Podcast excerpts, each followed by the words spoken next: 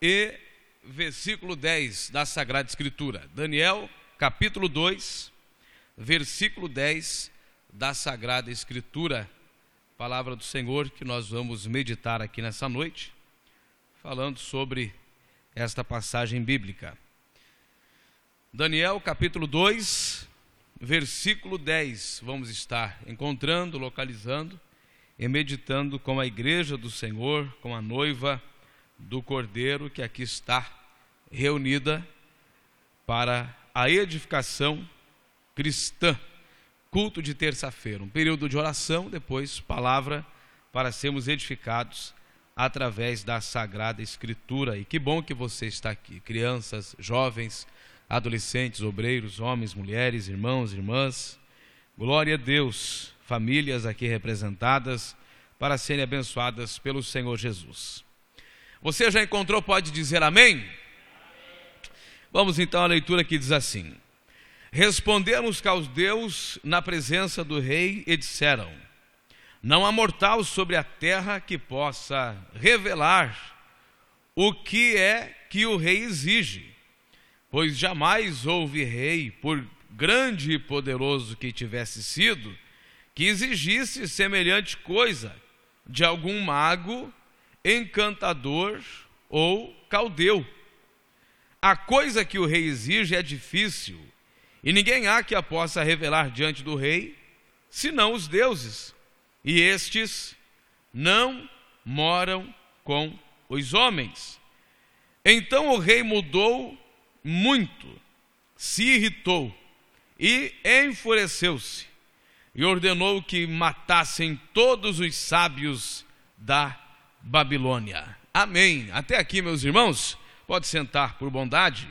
Nós vamos meditar um pouco nesse texto, nesse capítulo do livro de Daniel, capítulo 2, falando sobre o sonho do rei Nabucodonosor. E antes que eu entre na mensagem, eu quero lembrar os irmãos que nós estamos efetuando as inscrições para a sétima oficina de discipulado para o Brasil, do dia 17 a 19 no templo sede. Você que não tem a sua ficha ainda, adquira ela com o, diácono Carlos. A ficha é gratuita, a sua inscrição é gratuita.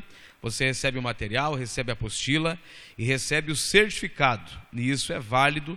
Você que é um discipulador, você que não é ainda um discipulador, você que quer conhecer mais sobre esse trabalho, esteja fazendo a sua inscrição. Participando de uma plenária, já é válida a sua inscrição, então é importante que você esteja lá. Obreiros, líderes de departamentos, você que tem uma chamada, tem uma vocação, e é um trabalho gigantesco. Vem várias pessoas do Brasil para Joinville para fazer essa oficina. É o sétimo discipulado para o Brasil, é um evento a nível nacional. Joinville é a única igreja que realiza esse evento e nós estamos ficando conhecidos nacionalmente como uma grande igreja discipuladora e você pode fazer parte desse grupo fazendo a sua inscrição e sendo capacitado nestas oficinas que ocorrerão de 17 a 19 de fevereiro. Alguns irmãos pegaram já a inscrição, alguns já entregaram. Quem não entregou ainda, ou faça para nós estamos efetuando a sua matrícula para a oficina do discipulado e Deus vai nos abençoar. Pois bem, Nabucodonosor, rei da Babilônia, Babilônia, um império, um império que era governado, que era dominado por Nabucodonosor. Nabucodonosor, que no seu segundo ano do reinado, no ano 603, ele teve um sonho, ele teve algo difícil de ser desvendado, e nós vamos observar aqui algumas coisas sobre esse sonho e essa visão de Nabucodonosor. Ele governou sendo um grande conquistador da história. Um homem que na história antiga tem um currículo de vencedor. Venceu assírios, povo que dominou durante séculos a Mesopotâmia, mas Nabucodonosor chegou com seu exército e venceu aquela batalha e passou a dominar. E os assírios, que eram um povo terrível, era um povo muito cruel. Os assírios, eles não tinham compaixão nem misericórdia, dó de ninguém. E a recepção deles era muito terrível quando alguém tentava aproximar-se da região e invadir o seu território, mas Nabucodonosor o conseguiu. Nabucodonosor ele defendeu-se também dos egípcios e ele dominou a região da Palestina, uma região comercial entre a Ásia e a África, e Nabucodonosor dominava toda essa região. Era um rei muito rico, muito poderoso, era um rei que realmente era respeitado, era um rei que as pessoas ficavam admiradas e ele tinha muito poder bélico, o que era oferecido na época, né? que eram cavalos, que eram homens fortes, homens valentes que iam para a guerra, iam para a batalha para defender a sua região. E ele, inclusive, nas suas investidas, nas suas empreitadas, nas suas andanças, nos seus domínios e conquistas, Nabucodonosor passou em Jerusalém. Veja que em 603 ele teve aí a, a, o seu reinado, né? o seu princípio, e em 605 Nabucodonosor passou em Jerusalém. E quando ele passa em Jerusalém, ele leva junto com ele alguns jovens, jovens inteligentes, jovens sábios, jovens bonitos, jovens nobres, levou eles para a Babilônia. Babilônia que era o um império distante de Jerusalém. E levou eles não como convidados, não como pessoas que iam fazer um turismo na Babilônia, mas eles foram levados presos, levados como escravos, mas Nabucodonosor tinha uma boa intenção com esses jovens, que era capacitá-los, né? E nós vamos observar aqui que três ou quatro desses jovens levados por Nabucodonosor à Babilônia destacaram-se muito na história, inclusive no reinado de Nabucodonosor. Esse homem, ele passou em Jerusalém, passou na região dos judeus, mas ele não respeitava Deus, ele não conhecia Deus, Nabucodonosor não tinha nem o entendimento de quem era Deus. Nabucodonosor não tinha sabedoria que esses jovens em Jerusalém tinham, porque Jerusalém era um local onde Jesus era adorado, onde Deus era adorado, onde até hoje é a, cidade lembrada como a cidade escolhida, a nação escolhida, Israel, Jerusalém, que é a capital, e assim por diante. Mas Nabucodonosor não tinha um conhecimento teológico sobre Deus. Ele não conhecia nada sobre Deus. O que ele conhecia era a força, era o poder, era a autoridade.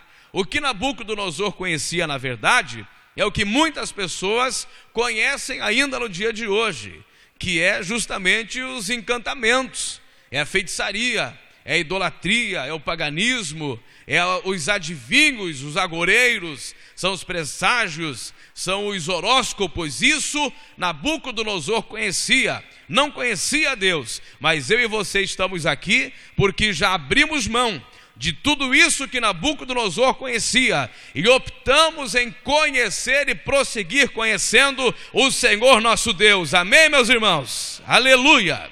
E Nabucodonosor não tinha o conhecimento que nós temos. E antes que eu continue, quero louvar Deus pela vida do Gênesis que está aí. Deus abençoe Gênesis. Que bom encontrá-lo aqui no Betesda. Ele congrega no Nova Brasília, mas sempre que ele pode, ele vem aqui. Mora aqui pertinho e é bom ter ele aqui, filho da irmã Astri, que vem aqui com nós também. Mas, voltando aqui à, à introdução da mensagem, que é o que eu não sei fazer, a tal da introdução. Eu não sei ensinar. Daqui a pouco eu estou escabelado aqui já. Mas vamos continuando. Nabucodonosor ele não conhecia e não respeitava Deus, não tinha nenhum entendimento. E ele confiava sim nos magos, ele confiava nos adivinhadores, que lhe previriam o futuro ou sempre trariam para ele a visão, a revelação e assim por diante. Mas você sabe que o nosso Deus é poderoso, o nosso Deus é quem ordena a vida, quem tira a vida, o nosso Deus, ele governa todas as coisas. O nosso Deus ele está dentro da igreja, o nosso Deus ele está na rua, o nosso Deus ele está lá no fim do bairro, o nosso Deus está lá no centro da cidade, o nosso Deus está na casa mais pobre, o nosso Deus está no apartamento mais luxuoso, o nosso Deus ele está em todos os lugares, porque a palavra afirma que a presença de Deus, ela enche os céus e a terra. Aleluia! E é por essa presença que nós estamos aqui nessa noite, acreditando, louvando, e como eu falei domingo de manhã, como Moisés, acreditando no invisível, esperando naquilo que nós não vemos. Nabucodonosor confiava naquilo que ele via, mas a igreja do Senhor, ela passa a caminhar e a confiar naquilo que ela não vê, que ela não enxerga, mas ela sabe que dá certo e a bênção é garantida através desse Deus que tudo pode fazer. Oh glória! Aleluia! E nós observamos o sonho. Você sabe que Deus, quando Ele resolve mudar o curso da história, Ele o faz. Quando nós vemos uma nação ou uma igreja muito confiante, Deus entra na história e trata com a igreja. Em Apocalipse nós encontramos algumas igrejas e tinham igrejas que estavam se sentindo as igrejas e Jesus repreendendo, João repreendendo e corrigindo as igrejas.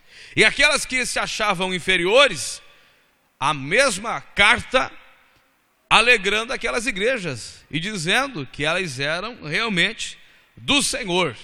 Ou seja, Deus ele entra na história, ele muda a história ele aplana as coisas, ele coloca pessoas, ele tira pessoas, ele acrescenta ao corpo de Cristo os que hão de ser salvos, e ele usa de muita misericórdia. Um dia, a nossa história também foi mudada.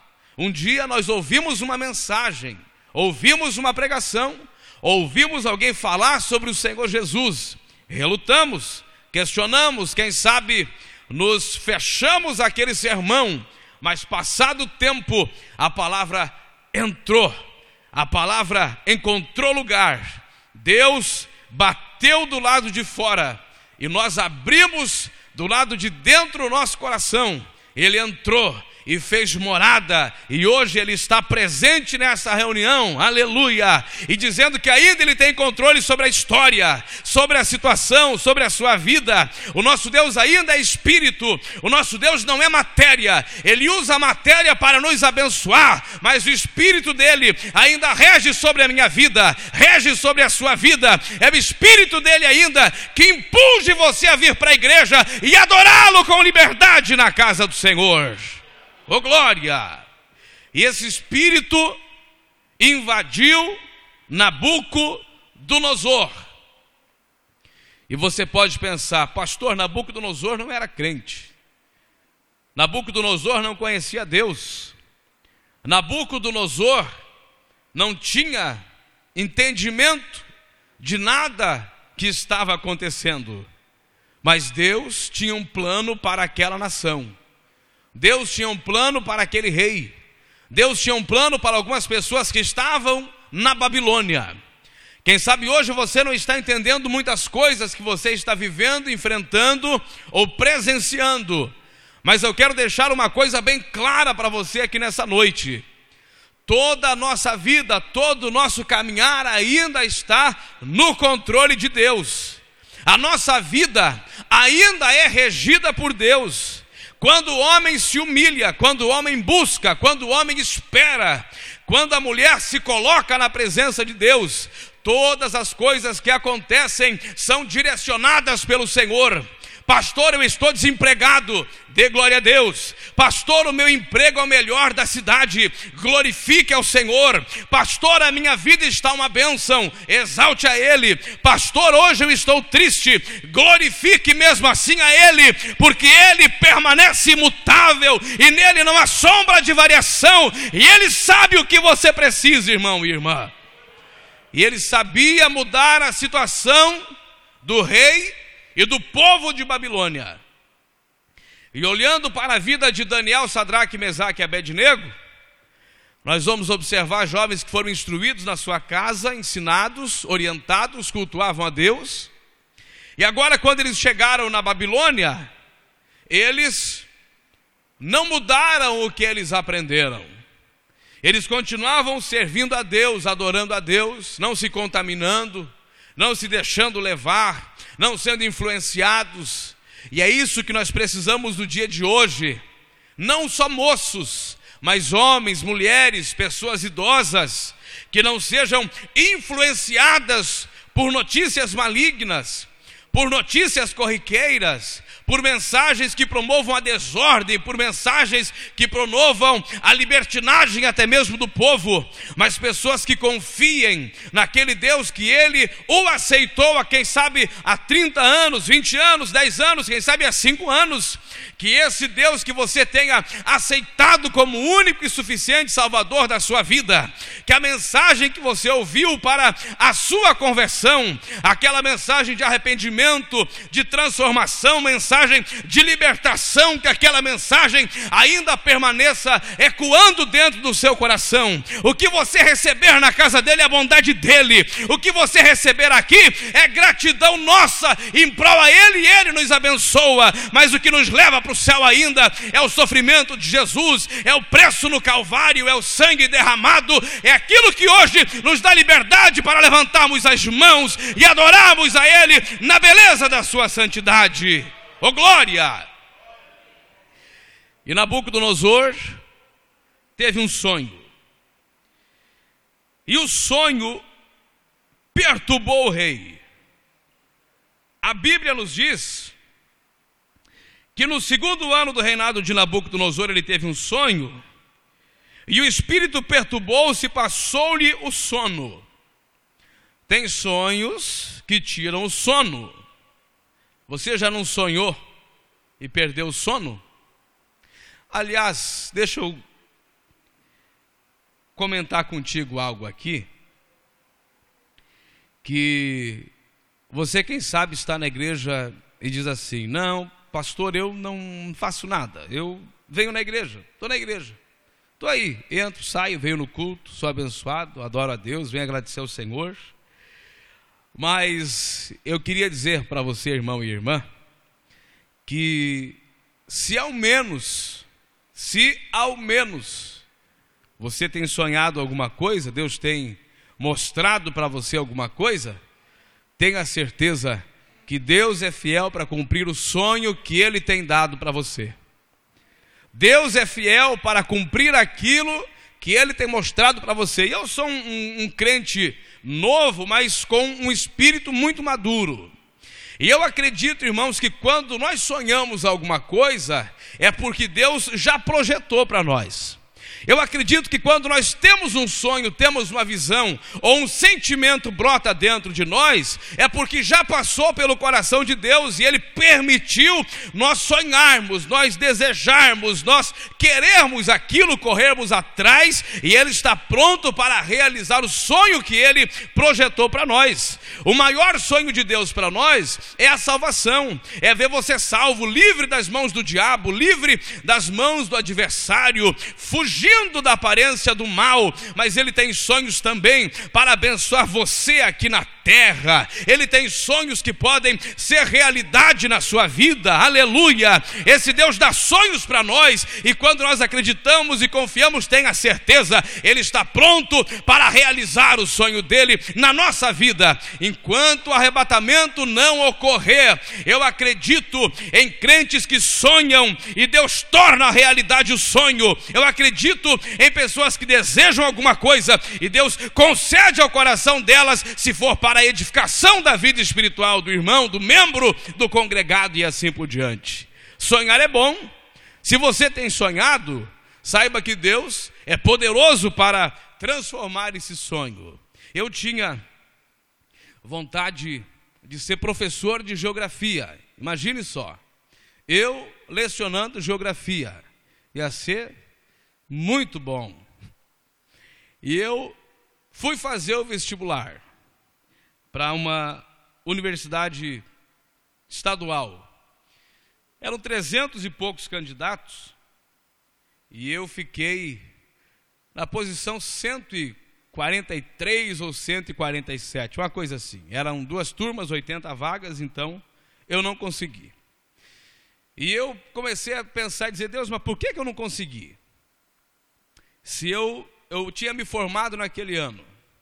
E eu pensei, eu preciso fazer uma faculdade, uma universidade, alguma coisa, e todo mundo ia para a universidade de ônibus, e uma coisa que eu queria ser era motorista de ônibus também, não consegui, então eu, eu andando quatro anos de ônibus, eu já vou me dar uma cansada, né? Então, suficiente. vou ser um bom professor e vou me cansar de ônibus.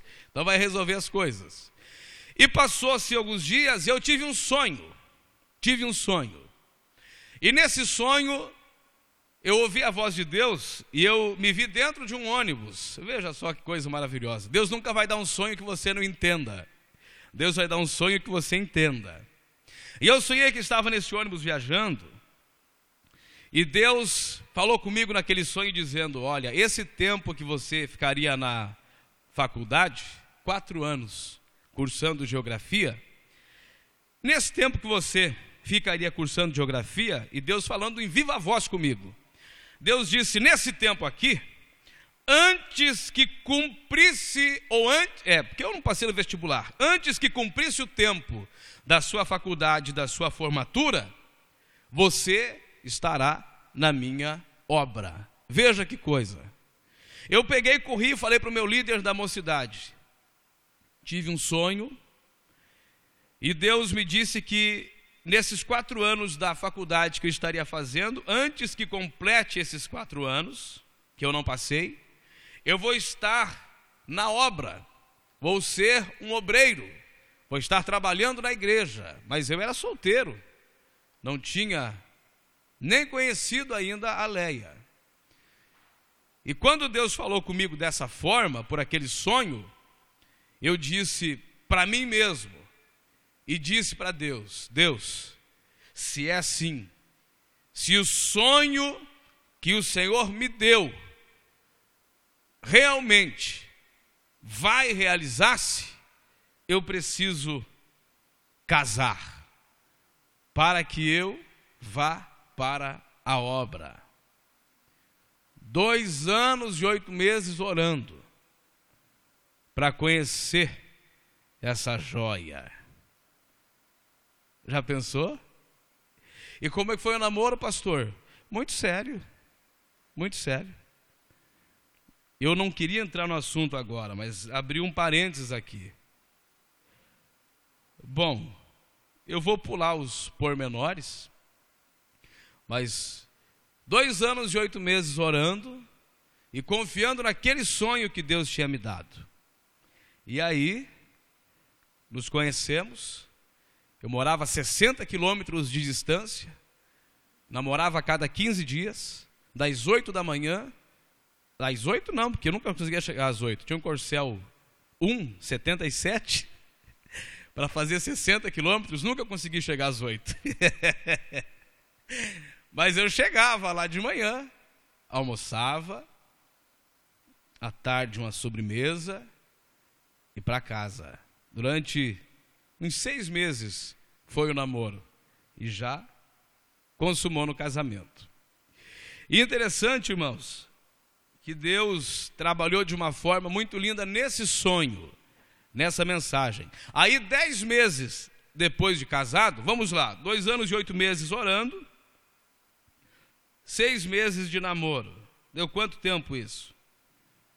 Dois, dois e oito com seis, ou oito com seis dá quanto? Hã? Não entendi. Três anos e dois meses. Eu nunca parei. Hã? O que, que é isso? Três anos? Três anos e quatro meses. Veja só que coisa maravilhosa. Então, dois anos e oito meses orando, seis anos ou seis meses de namoro, e vem o casamento. E pouco tempo depois de casado, aí vem a proposta, né? vem o convite para a obra missionária. Eu já vou voltar para o sonho do Nabucodonosor aqui, eu já estou encerrando. Naquele mês que eu fui chamado para a obra missionária, eu tinha ganhado um aumento salarial. Eu ganhava dois salários, e o meu patrão disse: Você casou, vai ganhar três salários. E naquele mês que eu recebi o aumento, que eu recebi o primeiro salário reajustado, eu recebi o chamado para a obra, e o pastor disse: Você ganha quantos salários? Falei: Três salários eu estou ganhando. Isso então, isso dava 932 reais há 12 anos atrás. Três salários. Hoje, se eu fosse ganhar três salários, estaria com quase três e quanto? Hoje está 980, né? Ia dar por aí, dar uma, uma boa, uma boa beirada. Seria uma benção. E ele diz: está ganhando quanto? 932. Você vem para a obra trabalhar comigo? Vou. Eu não pedi quanto que eu ia ganhar. Depois ele me disse: Você vai ganhar 400 reais. Amém, Jesus. Cumpra-se a mensagem. Cumpra-se o sonho. Cumpra-se aquilo que Deus tem para nós. Mas se você tem algo de Deus na sua vida, tem um sonho na sua vida, Deus permitiu você sonhar alguma coisa, tenha certeza que Ele é fiel para cumprir na sua vida. Deus é fiel. Eu não canto, já sonhei com eu cantando, já pensou? E diz que derrubava a turmada. Não sei se eu cantava muito ruim ou o quê, mas uns até caíam. Eu cantava e gostava de cantar. Mas sonhei, quem sabe um dia realize esse sonho. Mas voltando aqui para Nabucodonosor, ele teve um sonho. E esse sonho perturbou ele, tirou o sono dele. Ele perdeu a paz, ele acordou, não conseguiu mais dormir. E ele disse: Olha, eu tive um sonho e, para sabê-lo, o meu espírito está perturbado. Eu preciso saber o que eu sonhei. Quantos já interpretaram o sonho de alguém aqui? Deixa eu ver. Quantos já interpretaram os sonhos? Já aconteceu, né? Sonhou, alguém vem, conta, você interpreta. Comigo também já aconteceu. A pessoa conta um sonho e o Espírito Santo, pá, é isso aqui, ó. E dá certinho. É interpretação. E esse homem estava curioso, mas o difícil da história é que ele não lembrava do sonho. Se alguém contar o sonho para você, você pode interpretar, Deus dá a revelação. Mas interpretar um sonho que quem sonhou não sabe o que é. Interpretar um sonho que alguém sonhou e esqueceu e quer saber o que sonhou, e a interpretação do sonho. Entendeu? Você chegar para a pessoa e dizer, olha, é, é a mesma coisa que eu chegar para o irmão Isomir, por exemplo, e falar para ele, irmão Isomir, o senhor sonhou isso, isso, isso, isso, isso significa isso, isso, isso, e vai acontecer assim. Isso é só coisa para quem tem o Espírito Santo de Deus na vida. Interpretação de sonho e ainda contar o sonho para o rei é somente se Deus estiver na vida do ser humano, e se ele está na vida, nada pode impedir ele de agir. Ô oh, glória! E o rei se perturbou e disse: Eu quero que me contem o sonho. Não, rei, o senhor quer a interpretação do sonho? Não, eu quero saber o sonho e a interpretação. Vamos chamar os, os que entendem. Aí veio aquela parafernália. Chegaram intérpretes, Chegaram os homens, respondeu o rei e disse aos caldeus: Uma coisa é certa, se não me fizerem saber o sonho e a interpretação, sereis despedaçados e as vossas casas feitas em monturo. A mensagem do rei era essa, mas, mas, se me declararem o sonho e a sua interpretação, recebereis de mim uma dádiva, recebereis um prêmio e grandes honras. Aí você pode ver que o rei não era tudo aquilo de ruim, ele tinha uma bondade por trás daquela maldade toda, né? Nem é, ninguém é ruim o tempo todo. A pessoa, por mais ruim que ela possa ser, se você conseguir entrar no coração dela, ela torna-se torna um doce. Sabia? A pessoa pode ser ruim, mas se você ganhar o coração da pessoa, ela vai ser a primeira que vai defender você. Isso é certo. Eu assumi uma congregação e a primeira pessoa que ligou para o meu pastor para falar de alguma coisa na igreja, quando eu saí da congregação, era a pessoa que mais chorava e dizia: Não vão, não vão, não vão. E eu disse: Eu não vou ficar, eu vou. a pessoa, ela vai ser ruim se você provocar a ruindade dela. Todo mundo tem dois lados, não é bipolarismo, mas é o lado bom e o lado ruim. Nós temos que alimentar o lado bom, temos que conhecer o lado bom das pessoas, conversar com as pessoas, conduzir as pessoas ao lado do acerto, para o lado bom, para o lado abençoador da pessoa. E o rei disse: Olha, se não me contarem o sonho e interpretarem, mato todos vocês. Mas se me contarem o sonho e interpretarem, aí vocês vão ter dádivas, vão ter presentes, vão ter honras. Vocês serão homens lembrados em todo o reino. E muitas vezes nós perdemos a bênção com alguma pessoa porque não conseguimos entrar no coração dela. Cada pessoa tem um tipo, tem um, um, um instinto, tem uma índole, tem um temperamento. E eu não sei qual é o seu temperamento, você não sabe qual é o meu temperamento. Mas nós temos que nesse temperamento colocarmos equilíbrio, né? Temos que colocarmos equilíbrio, temos que aprender a, a nos respeitarmos. E o rei fez a promessa: matarei todos. Ou se adivinharem, eu vou estar então abençoando e recompensando vocês. Eu quero que vocês me declarem o que eu sonhei. Nós vamos agora ao versículo que eu li. Os caldeus, os magos disseram: Olha, não há mortal sobre a terra que possa revelar o, o, que o rei exige, pois jamais houve rei, por grande e poderoso que tivesse sido, que exigisse semelhante coisa de algum mago, encantador ou caldeu. Isso que o rei está exigindo de nós, nós somos incapazes. Nós não conseguimos. Nós não temos uma habilidade espiritual, ainda que negra, para encontrarmos a revelação, para trazermos o sonho para a nossa mente, para trazermos a interpretação desse sonho que está no oculto para a nossa mente. Nós não temos condição alguma, os magos, os astrólogos e os caldeus dizendo, mas eles mesmos parando e reconhecendo, abrindo a boca e falando: Mas é o seguinte, ó rei, nós não temos condição, a não ser Deus, a não ser os deuses, como os magos eles interpretaram a não ser aquele que nós não conhecemos, a não ser aquele que está acima de nós, a não ser aquele que habita nos céus, a não ser aquele que não está com a sua presença entre os magos e astrólogos, mas está além disso aqui. É ele quem pode dar a interpretação, a revelação e assim por diante. Irmão e irmã, podem falar da sua casa, podem falar da sua igreja, podem falar do seu comportamento de crente, mas eles sabem que o seu Deus é mais poderoso que Deus que ele serve, que a sua oração tem mais resposta que a oração dele, que o milagre para sua casa, quando acontece, é verdadeiro e real, porque o nosso Deus é poderoso ainda na terra. Aleluia!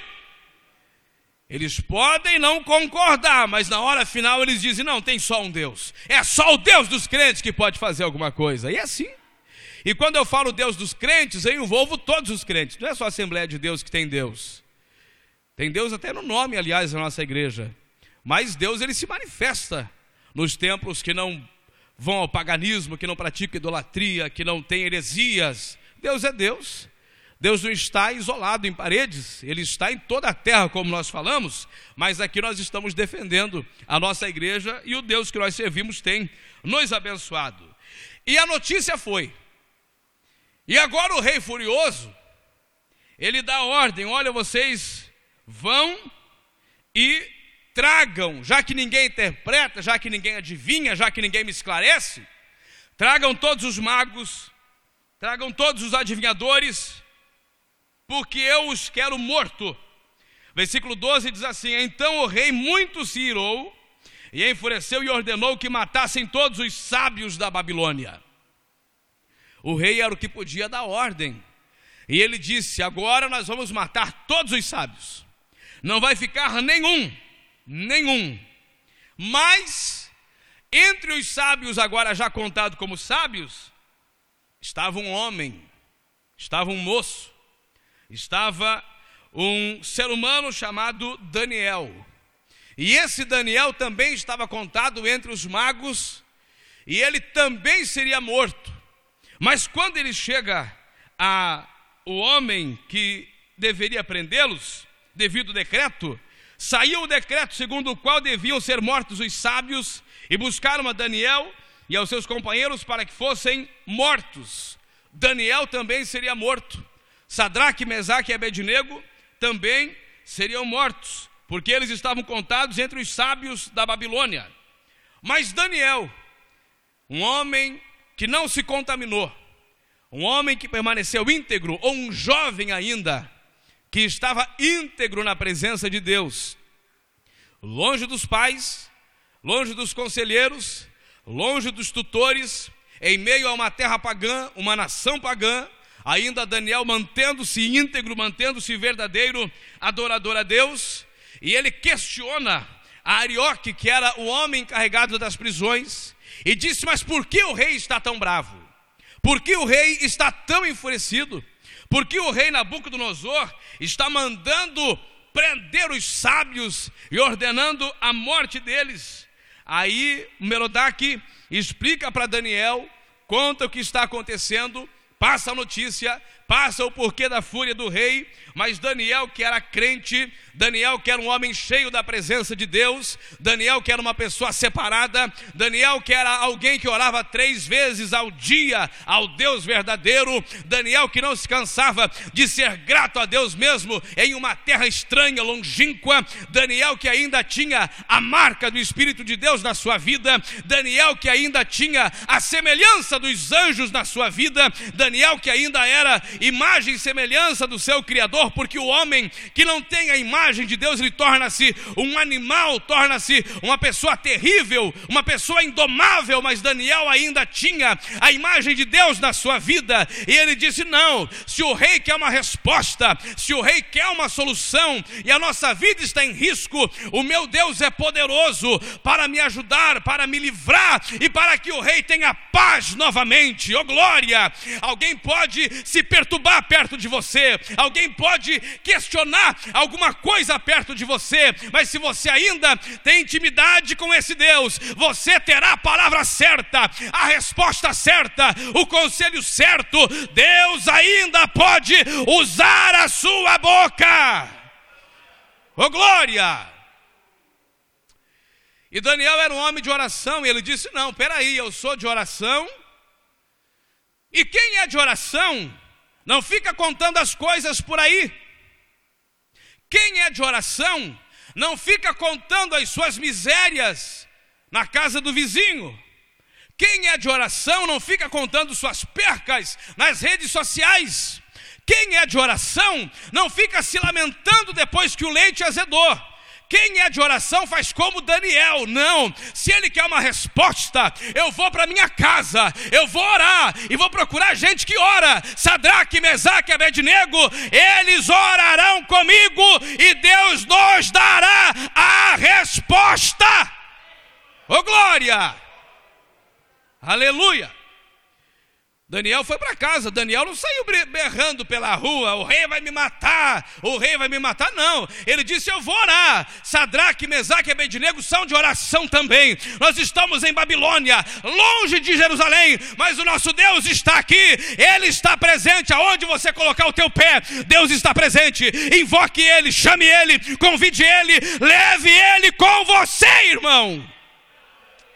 Oh glória! E esses homens, esses moços, eles foram para a oração.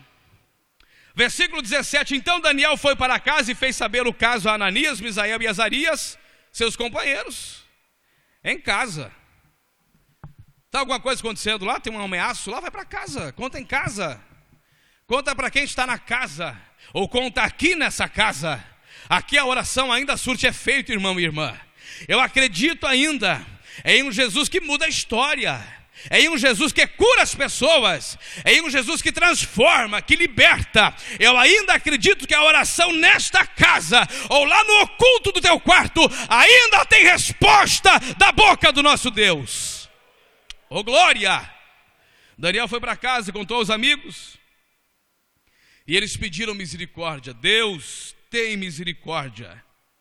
Deus tenha misericórdia nos revele este mistério, a fim de que nós não venhamos a perecer com o resto dos adivinhadores, com o resto dos magos que aí estão.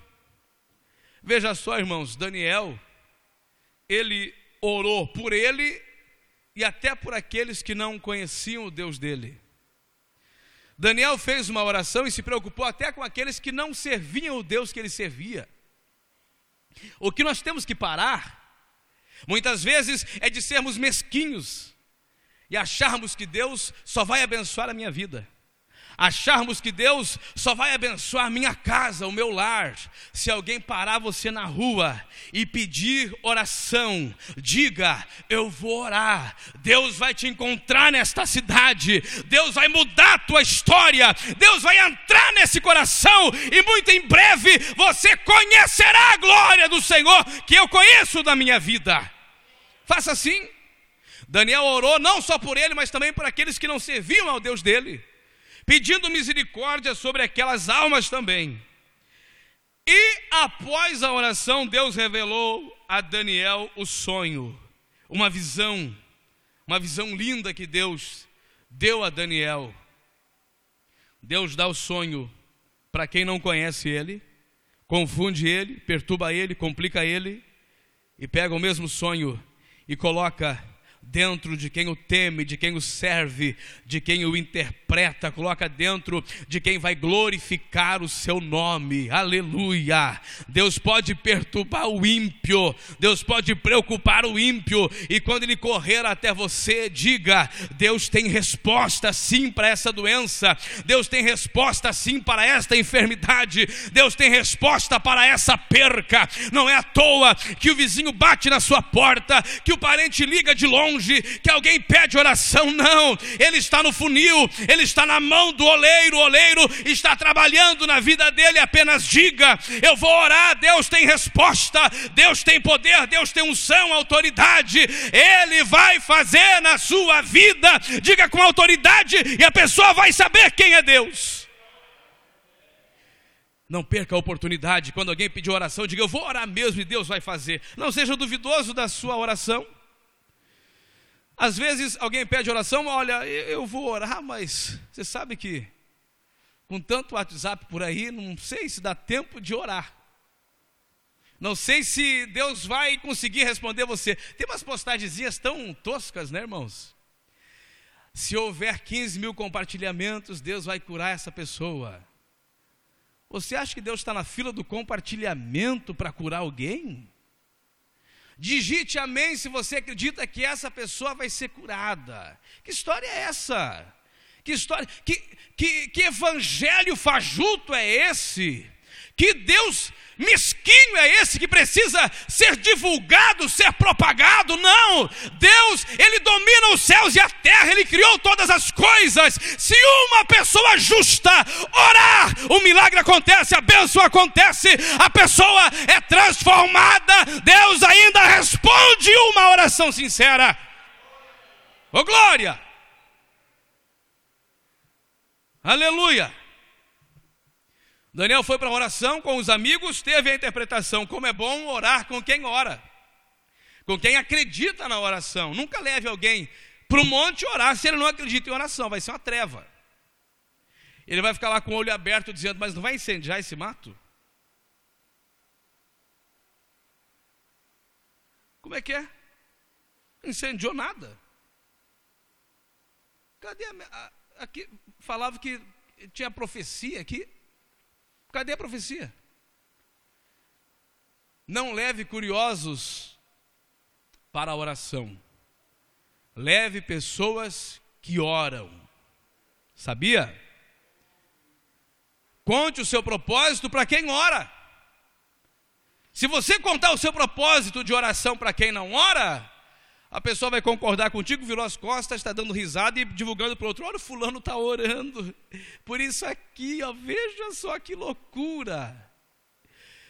Conte para quem ora, ore com quem ora, ande com quem ora, converse com quem ora, esteja com quem ora, e Deus vai abençoar a sua vida. Muda o seu curso em nome de Jesus. Muda a sua vida, o seu comportamento. Ore com quem ora e Deus vai te abençoar. Ô glória! Eles foram para a oração.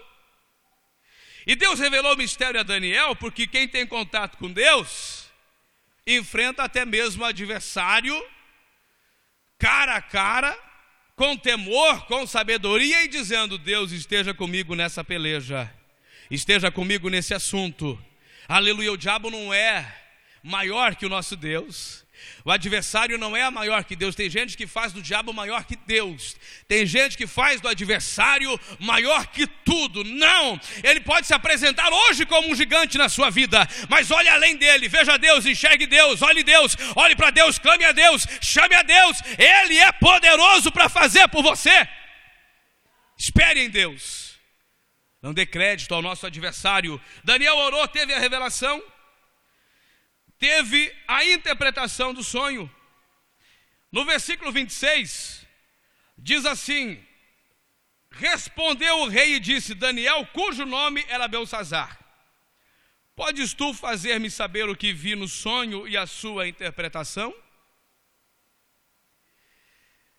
Sabe, irmãos, quando alguém chegar para você e dizer assim, ó, falar assim, por que, que vocês falam língua estranha? Que língua é aquela que vocês falam? Eu posso saber? Eu posso saber? Que barulho é aquele? Que, que é, o que, que culto é aquele? Ensine a pessoa. Ensine ela. Diga para ela: não, isso são línguas estranhas. É a glossolalia. É o batismo com o Espírito Santo. O rei disse: Daniel, você pode me fazer saber o que eu vi no sonho? Você pode me dar a interpretação? Mas Daniel era um homem muito humilde. Daniel era um homem muito sincero e ele disse, ele disse ao, ao rei, aleluia, o mistério que o rei exige, nem encantadores, nem magos, nem astrólogos o podem revelar ao rei, mas Há um Deus no céu, o qual revela os mistérios, pois fez saber ao rei Nabucodonosor o que há de ser nos últimos dias. Daniel se coloca na posição de servo e ele diz: Olha, aqui na terra não tem magos, não tem astrólogos, não tem ninguém que pode fazer, mas há um rei, há um Deus, e esse Deus está no céu. Ele pode fazer o rei saber as revelações que ocorreram e o que acontecerão nos últimos dias Daniel está dizendo aqui: Olha, rei, eu sou da, é, de Jerusalém, eu sou judeu, eu não sou babilônico, eu não sou desta região, e eu não tenho poder algum sobre minha vida, se não for concedido de lá para cá. E eu orei, eu pedi, eu busquei, e o Deus que eu sirvo, Ele é quem pode dar a interpretação do sonho, revelar o sonho e contar os pormenores, e é isso que nós precisamos no dia de hoje, porque que, que às vezes Jesus não cura tanto mais nos cultos? Porque se alguém ora e a pessoa recebe a cura, ele já sai dizendo que é ele que orou e a pessoa foi curada, ele pregou e a pessoa foi abençoada, ele ou ela cantaram e a pessoa foi abençoada. Vamos parar com isso. Eu prego, mas quem abençoa é ele. Você canta, mas quem abençoa é ele. Nós exercemos o ministério, mas quem nos capacita ainda é ele. Ô oh, glória! Vaso de barro com tesouros preciosos. Vaso se acaba, o tesouro permanece. Eu e você não somos nada. Quem é alguma coisa é Ele na nossa vida. Nós sem Deus não somos nada. Deus sem nós continua sendo Deus. Vamos clamar, vamos pedir, vamos esperar. Ele precisa encher a minha e a sua vida com a presença dele, meu. Xaramanda, alabassuricanda, alabaxandarai. Oh glória! Daniel disse: Ei, há um Deus que pode. Aleluia. Daniel não se exaltou e disse: Não, deixa para mim, isso é fichinha. Pega esses magos e feiticeiros e astrólogos, põe aqui na minha frente, porque eu vou interpretar e eles vão ver quem é o bambambam aqui da região da Babilônia. Não, Daniel não fez isso. Daniel disse: Rei, há um Deus do céu que pode dar a interpretação, há um Deus que revela os mistérios. Há um Deus que ainda dá sonhos, perturba, complica, mas tem uma resposta no final da estrada. Ô oh, glória! Eu não sei o que você está enfrentando, o que você está passando, mas tenha certeza, Deus tem uma resposta para todas as coisas. Ergue a sua cabeça. Você é crente, você é filho de Deus, você é homem de Deus, mulher de Deus. A sua alma vale muito mais. Ergue a tua cabeça, tem resposta para a sua vida ainda, irmão e irmã. Ô glória! E aí o rei sonhou, uma estátua grande, vários pedaços, várias partes. O rei teve um sonho, não lembrava, mas Daniel, através da revelação de Deus, disse: Olha, rei, eis aqui uma grande estátua, esta que era imensa e de extraordinário esplendor, estava em pé diante, do, diante de ti, e a sua aparência era terrível. A cabeça era de fino ouro, o peito, os braços de prata, o ventre e os quadris de bronze, as pernas de ferro, os pés em partes de ferro, em partes de barro. Quando estava olhando, uma pedra foi cortada sem auxílio de mão, feriu a estátua nos pés de ferro e de barro e os esmiuçou.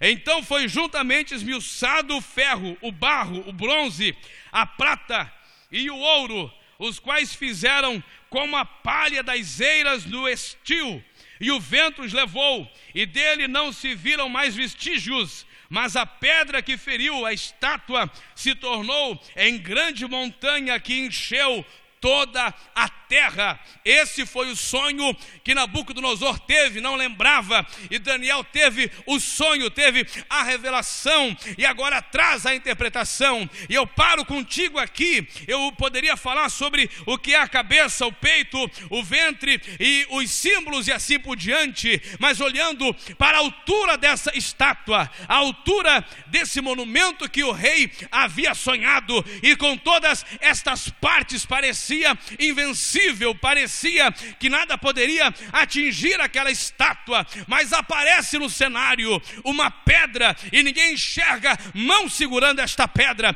e a pedra vem e atinge aquela estátua nos pés, e quando acontece isso, tudo cai por terra, tudo se desmancha e tudo se acaba. E Daniel disse: a pedra é pequena, mas ela vai crescer, ela vai aumentar e ela vai encher toda a terra. Essa pedra, amados irmãos, nada mais é do que a justiça do nosso Deus, do que o Senhor Jesus Cristo, do que a presença dele. Nabucodonosor, pagão, idólatra, cheio de dificuldades, e agora Deus usando Daniel para interpretar e dizendo: vai chegar um tempo que esse reinado vai se acabar, que aqui vai se findar, uma pedra vai bater nos pés da estátua e tudo se acaba, mas essa pedra aumenta, vira uma grande rocha e enche os céus e a terra, e eu aprendo com isso que o meu pastorado passa, que a sua vida passa, o ministério passa, mas Deus continua o mesmo. Vem pastor e vai pastor,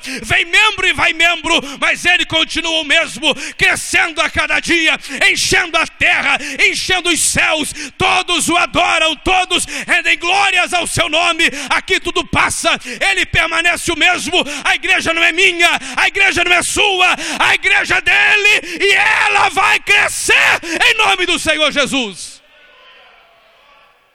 Ô oh, glória! Tudo se acaba, mas a pedra aumenta.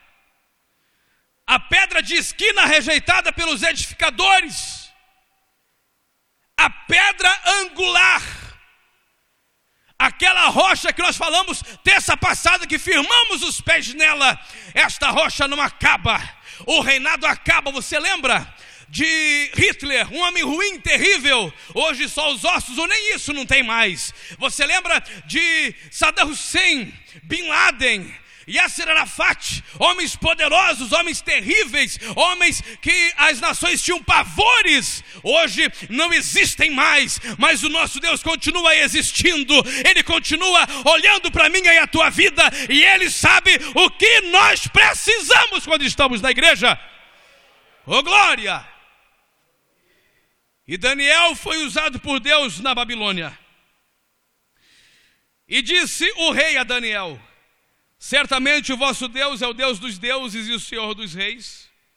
e o revelador de mistérios, pois deste, deste a ti revelar este mistério. Então o rei engrandeceu a Daniel e deu-lhe muitos e grandes presentes, e o pôs por governador de toda a província da Babilônia, como também o fez chefe supremo de todos os sábios da Babilônia. Ô oh, glória! Quer ser destacado na terra? Seja servo de Deus. Nós ouvimos na reunião de obreiros ontem se foi ontem ou foi sábado, eu fui na sede sábado, ontem, hoje estive lá na consagração de manhã, mas nós ouvimos alguma coisa falando sobre não é bom ser estrela, porque a estrela passa. Até a estrela mais bonita que você enxergue, ela vai um dia se acabar. Mas o servo não passa e não se acaba.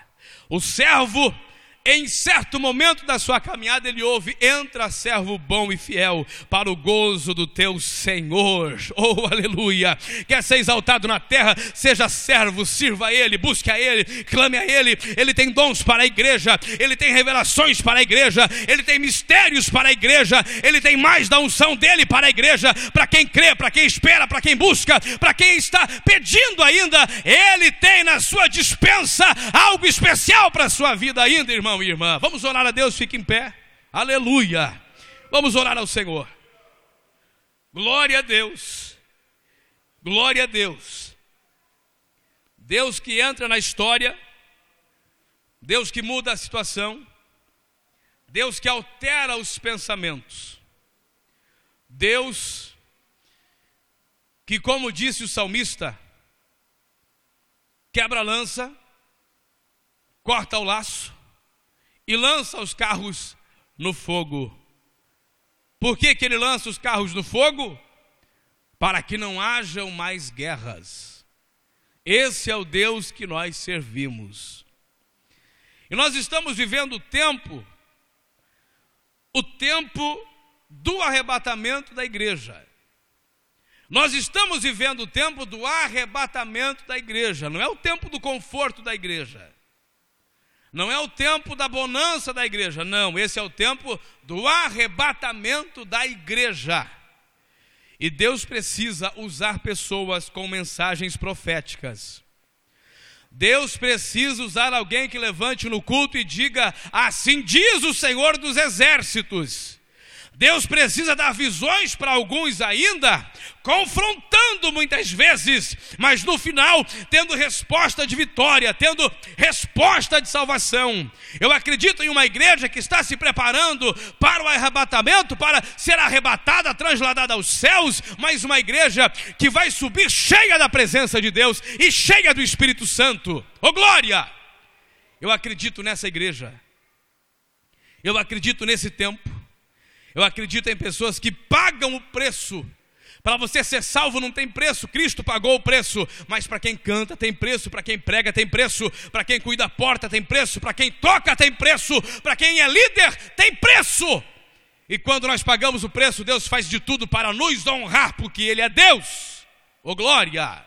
Aleluia! Você quer uma oração especial? Para Deus abençoar você. Vem aqui, eu sinto a presença de Deus, eu sinto uma autoridade de Deus e Deus vai começar a falar com pessoas. Deus vai começar a despertar você. Despertar para quê, pastor? Para oração. Antigamente Deus usava o rato para acordar os crentes para orar. Deram tudo veneno para os ratos. Acabou o rato. Acabou. O rato não acorda mais os crentes.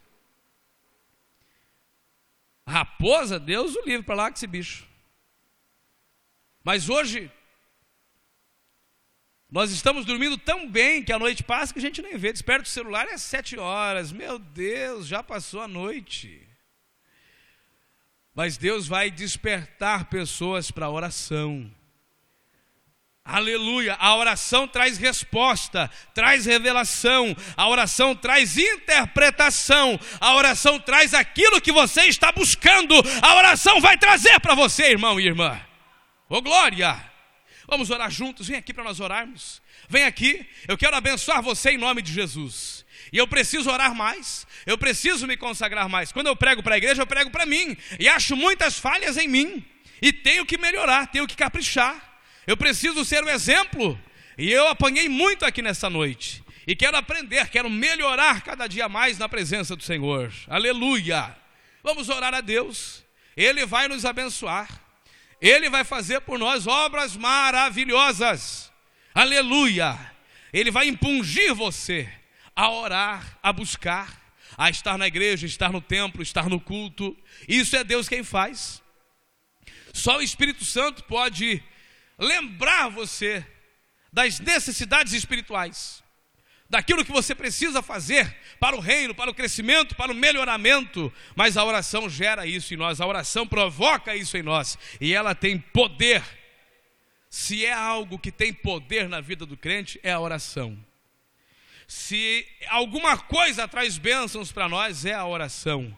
E Deus tem prazer na oração do servo, da serva, do homem e da mulher que o teme, que o serve com alegria. Vamos orar, querido e bondoso Pai, em nome de Jesus, teu filho, nós queremos agora te agradecermos por esta palavra. Deus, te agradecemos por esse momento, te agradecemos, ó Senhor Jesus, aleluia, por esses irmãos que vieram, irmãs, que vieram ouvir a Sua voz, vieram ouvir a Sua palavra, serem tocados pelo texto sagrado. Ó Jesus, dá Sua bênção, desperta-nos para a oração, dá-nos visões, dá-nos mensagens proféticas, nos reúna aqui com salmos, com louvores, com pregação da palavra, com mensagens, com interpretações, com línguas estranhas, com batismo no Espírito Santo. Oh, Ramanda Labassuricanda Labachai, renova, Senhor, aquele que é batizado, renova aquela que é batizada, aquele que não recebeu ainda, enche da sua presença, batiza com o teu Santo Espírito. Ó oh, Senhor meu Deus, manifesta a tua glória, enche a igreja da sua glória, enche os lares, as casas, sim, Jesus, da sua bênção. Opera, Senhor, os seus sinais, as suas maravilhas, as suas grandezas no meio do povo. Dá-nos a tua bênção, em nome de Jesus, teu filho. Amém, Senhor. Aleluia. Amém, Jesus. Glória a Deus. Volte a seus lugares.